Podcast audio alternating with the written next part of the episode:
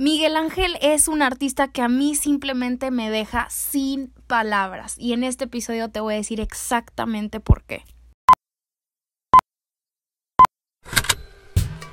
Con Hablemos Arte vamos a hacer que hablar de arte sea algo común, aunque no sea nada común y que sea de todos, no solamente el experto. Te lo juro que no te vas a aburrir.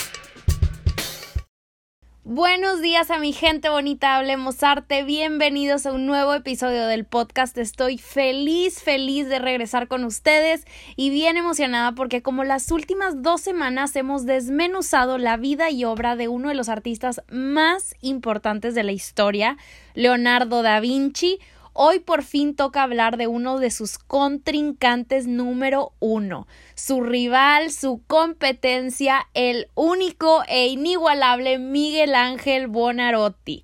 Pónganse a gusto y disfruten de este episodio porque aquí te voy a platicar de la vida de este genio renacentista, cómo es que se desarrolló como artista, todo lo que necesitas saber para que el día de mañana, jueves 21 de mayo, puedas ver y disfrutar el nuevo video en el canal de YouTube que me vas a encontrar como Hablemos Arte por si todavía no me sigues.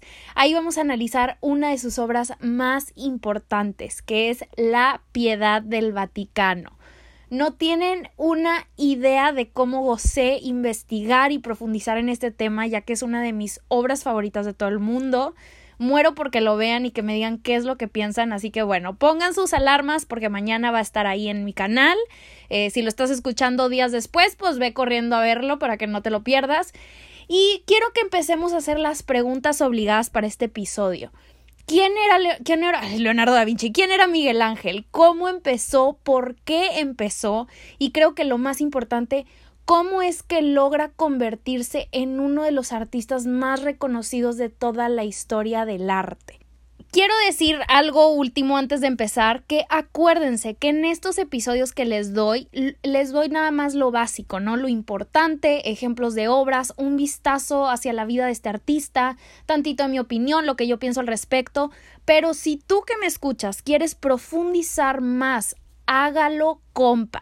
Y les digo esto porque de repente me llegan mensajes de, oye Roberta, es que te faltó todo esto. Y oye, es que no mencionaste sobre este tema y la verdad es que es imposible darles una biografía entera de estos artistas de este calibre en tan solo 20 minutos, así que ya saben, yo hago mi mayor esfuerzo por, darles lo básico, eh, pero Google es su mejor amigo y aliado en esta travesía artística. Cualquier duda, como quiera, saben que se pueden acercar conmigo, pero bueno, una vez dicho esto, podemos empezar. Miguel Ángel figura culminante del Renacimiento, un artista completo, era pintor, escultor, arquitecto y como buen hombre renacentista también era poeta. Él le movía un poco de todo. El señor no desperdició ni un momento de su vida para trabajar en lo que más le apasionaba, que eran las artes y sobresalir y lo logró, ¿no? Lo logró en un momento de la historia que marcaría el mundo como lo conocemos, el renacimiento tiempos en que la fe católica, acuérdense lo que es el renacimiento, ¿no? La fe católica se desmoronaba al segundo, ya que empezaba todo este desarrollo comercial y burgués de la sociedad, el desarrollo del pensamiento laico y científico, la gente se empezaba a preguntar cosas, empezaron a salir artistas inigualables como Rafael Sanzio, Leonardo da Vinci, Botticelli, en fin. Eh, pero lo interesante aquí es que la obra de Miguel Ángel refleja todo esto que les digo, su manera de pensar, de trabajar, de sus expectativas, sus respectivos amigos contemporáneos, sus crisis, todo esto lo vemos en su obra. Pero, aunque tuviera mucha competencia, nunca nadie logró ser tan polifacético a su manera, ¿no? Porque claro, sí, si empezamos a hablar de polifacéticos, Leonardo da Vinci definitivamente le gana con los ojos cerrados, pero hay algo de, de Miguel Ángel, de este cuate, que simplemente llega a otro nivel. La intensidad emocional de sus obras son como ninguna otra. Eh, tocan temas muy parecidos a los de Leonardo, pero como quiera logra sobresalir y convertirse en un artista con una visión que no se puede imitar. Así que bueno, Miguel Ángel Buonarroti nació dentro de una familia muy acomodada, eran banqueros en la bella ciudad de Florencia, por supuesto. Su papá era un funcionario con una posición muy acomodada, como les digo, en la ciudad. No le iba nada mal, pero Miguel Ángel tenía otros planes. Él siempre se vio inclinado por las artes y aunque nadie de su familia le encantaba la idea, como quiera lo dejan irse al taller de quién sería su maestro de por vida, Domenico Ghirlandaio, a la corta edad de 12 años. Oigan, la verdad es que yo escucho historias como estas y me hacen sentir mal. O sea, ¿cómo que a los 12 años este cuate ya bien seguro y bien talentoso con lo que quería hacer? ¿Saben lo que yo, Roberto, estaba haciendo a los 12 años? Mejor ni les cuento. Pero en fin, Ahí en el taller de Domenico es donde se realiza como artista, aprende muchísimo de él, de técnicas de pintura, maneras de retratar, aprende del fresco, dato sumamente importante, ya que esto es, es lo que lo llevaría a pintar la capilla Sixtina a la perfección. Pero algo que sí tengo que mencionarles es que Miguel Ángel siempre habló de estos años en del taller de Domenico con desprecio y estarás en shock preguntándote cómo es posible si ahí aprendió todo que lo ayudaría a convertirse en artista, ¿no? Y la respuesta es que Miguel Ángel siempre creyó que su talento era un don divino y no era fruto de la instrucción de alguien más. Y aquí es cuando ya empezamos a notar un poco el carácter que tenía Bonarotti él era alguien que ya sabía lo que era, ¿no? Tenía grandes expectativas de sí mismo, creía en sí mismo y bueno, ahí sí ni cómo moverle. Sí era un genio, pero con una personalidad complicada. Eh, total, en este taller es donde desarrolla sus técnicas de pintura y de dibujo. Sin embargo, llegó a dar hasta la escuela de los Medici, el Jardín de San Marcos en 1489, a los 14 años de edad, ¿ok? Donde ahí con los Medici es donde empieza a desarrollarse como escultor, lo que él verdaderamente quería hacer. Eh, los Medici, si se acuerdan, les platiqué en el episodio de Leonardo, creo que no en el pasado, sino en el antepasado, el episodio de Leonardo. Em, los Medici eran una familia con mucho poder y mucho dinero durante el Renacimiento. Eran los que mantenían básicamente a artistas, científicos, filósofos para que pudieran trabajar y hacer lo que quisieran. Pero bueno, con ellos, con la familia Medici, es donde empieza a tener contacto con obras antiguas, con esculturas antiguas, y empieza a hacer copias de ellas para practicar y eventualmente encontrar su estilo. En ellas vamos a empezar a notar que, que, iban más allá de la imitación. Miguel Ángel le daba su toque. Había muchísima intensidad y muchísima fuerza que lo llevaría a convertirse en uno de los grandes a los 14 años, ¿ok? Seguimos en shock, ¿verdad? Porque yo también, este shock no se me va a ir nunca.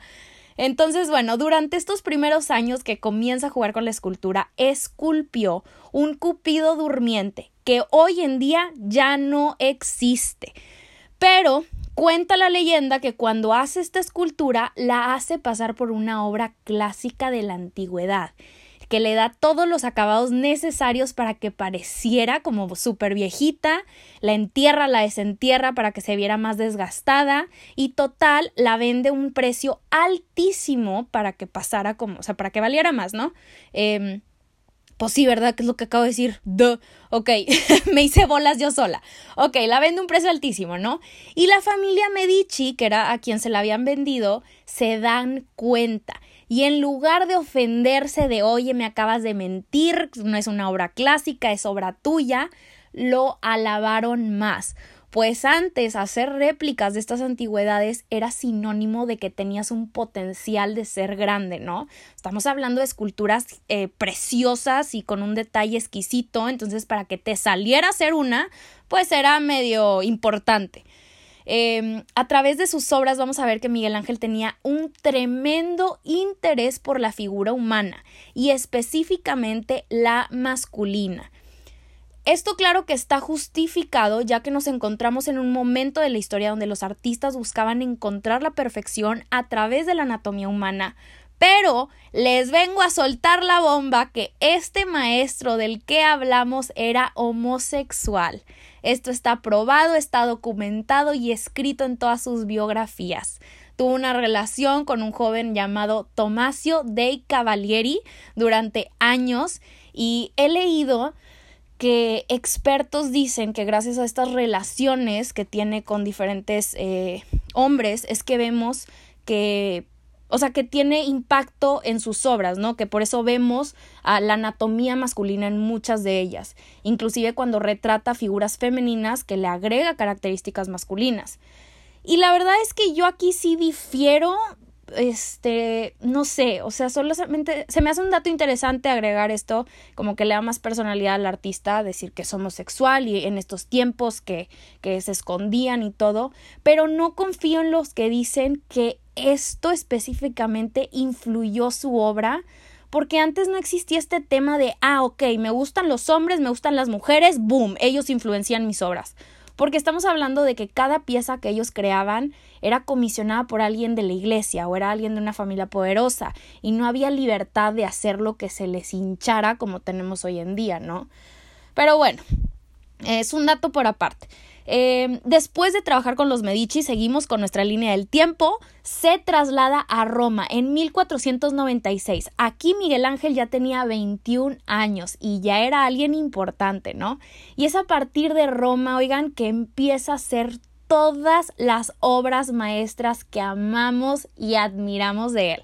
Así que prepárense, ahí viene lo bueno, lo que conocemos.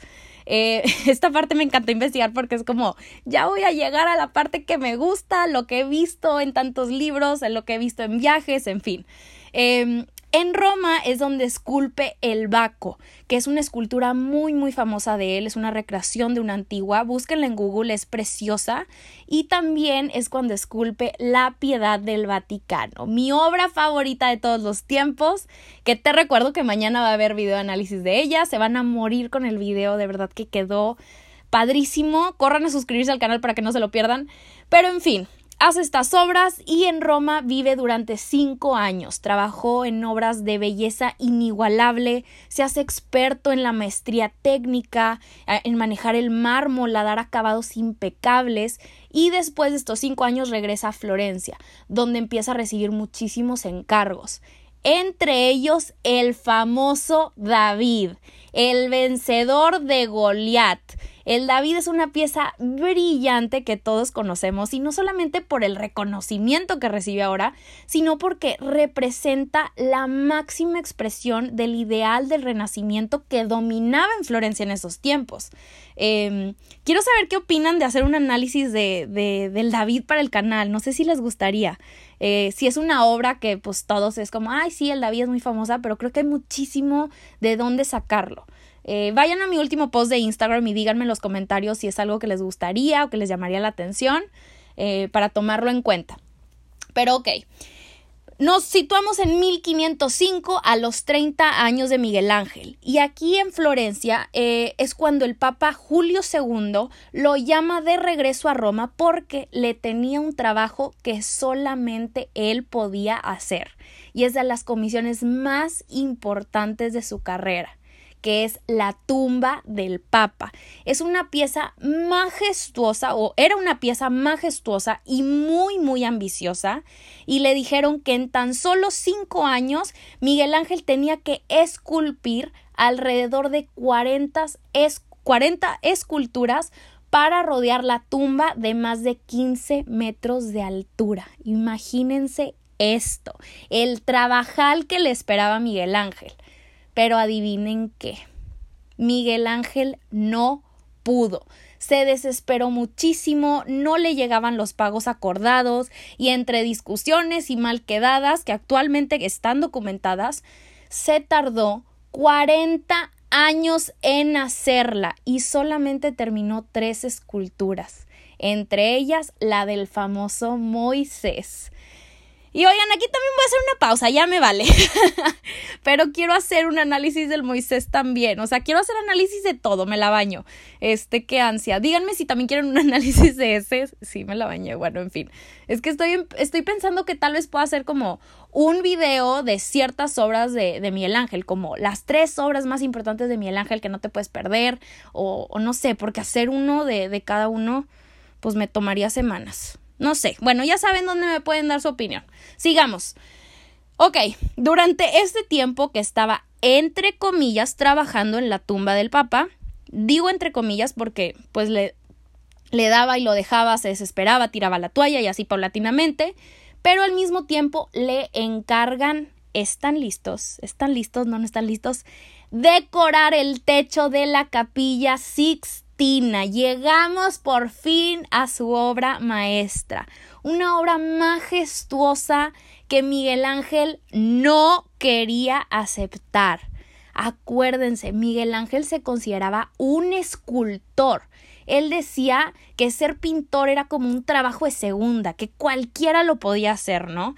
Pero acepta la comisión ya que solamente iba a estar compuesta, en teoría, por una representación de los apóstoles y ya y mocos, pues que dijo mi mamá que siempre no y termina siendo episodios del Génesis, el conjunto de profetas, escenas bíblicas, en fin, un mundo de cosas que ya sabemos que tiene la capilla Sixtina, pero ese no era el plan original, ¿no? Él empieza en 1508, también por el cargo del Papa Julio II, y lo terminaría hasta 1512, o sea, se tardó cuatro años.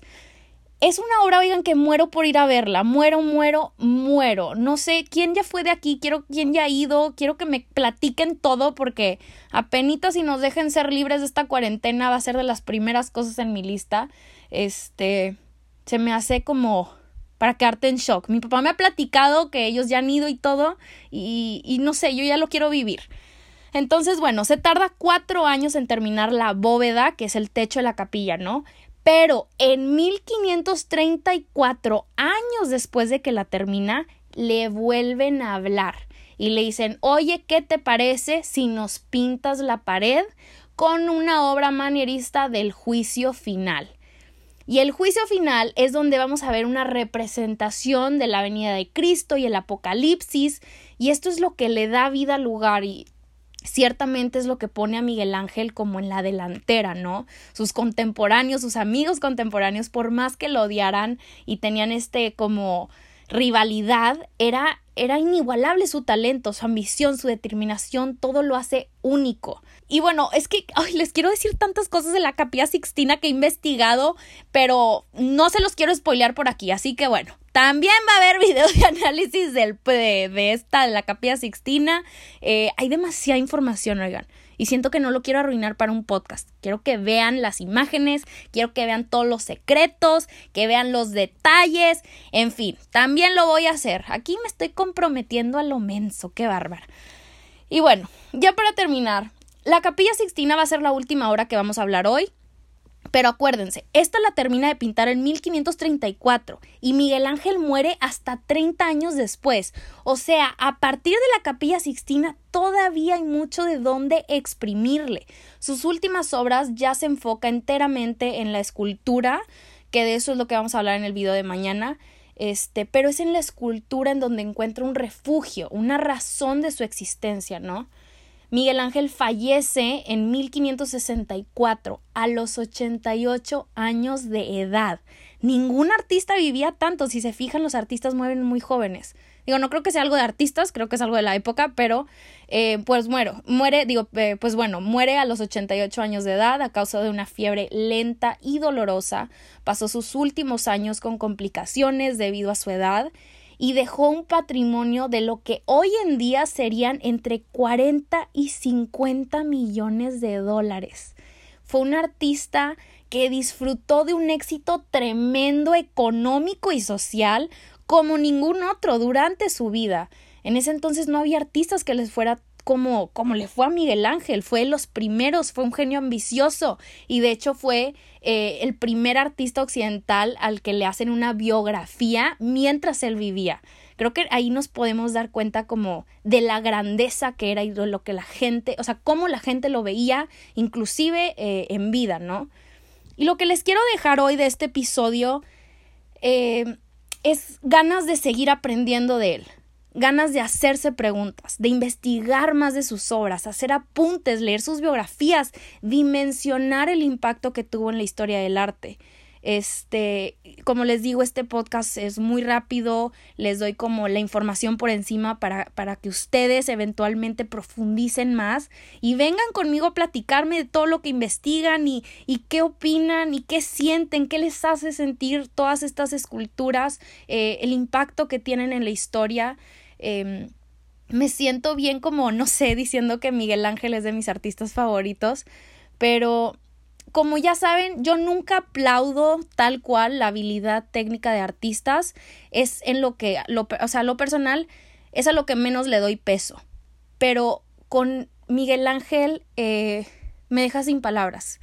Me deja con lágrimas en los ojos eh, mientras investigaba y mientras escribía este episodio se me sentía que se me corta, me cerraba la garganta, como es, es tanta la emoción, es tanto la intensidad y no sé, no sé, eh, me pongo bien sentimental hablando de él, no sé por qué, pero no, no, no, fin, no, es que si sigo hablando no voy a decir nada, este, entre más aprendo de Miguel Ángel, más me sorprende todo lo que fue, todo lo que hizo y todo lo que nos dejó. Yo no sé de verdad qué voy a hacer el día que me llegue a topar con una de sus obras en persona. Creo que me voy a desvanecer por completo. Pero bueno, espero tenerlos ustedes conmigo para que me acompañen a través de la pantalla y podamos sentir juntos de todo lo que este artista nos dejó. Este, qué increíble. A veces, o sea, me la puedo fumar mucho y me puedo ir bien lejos, pero, pero como temas como este que me, que me apasionan tanto y que me gusta muchísimo investigar de ellos, me dejan pensando como, ok, ellos lo hacían por, porque alguien se lo encargó o porque es una obra religiosa. Por ejemplo, la piedad, la piedad del, del Vaticano.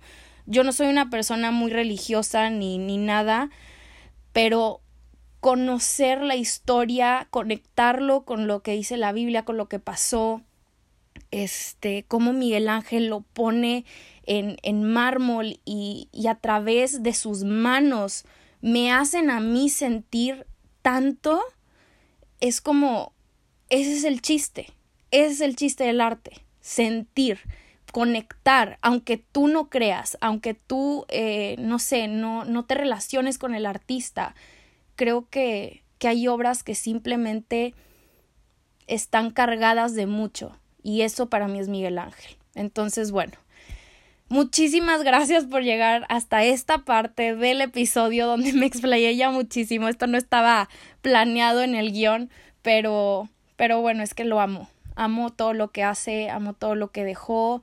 Ya quiero que vean el video de mañana. También se me quiebra la voz hablando de él en el video, pero bueno, muchísimas gracias por llegar a esta parte. Eh, los quiero mucho, les mando un abrazo muy muy fuerte donde quiera que estén y ya saben que como siempre hablemos arte la próxima semana.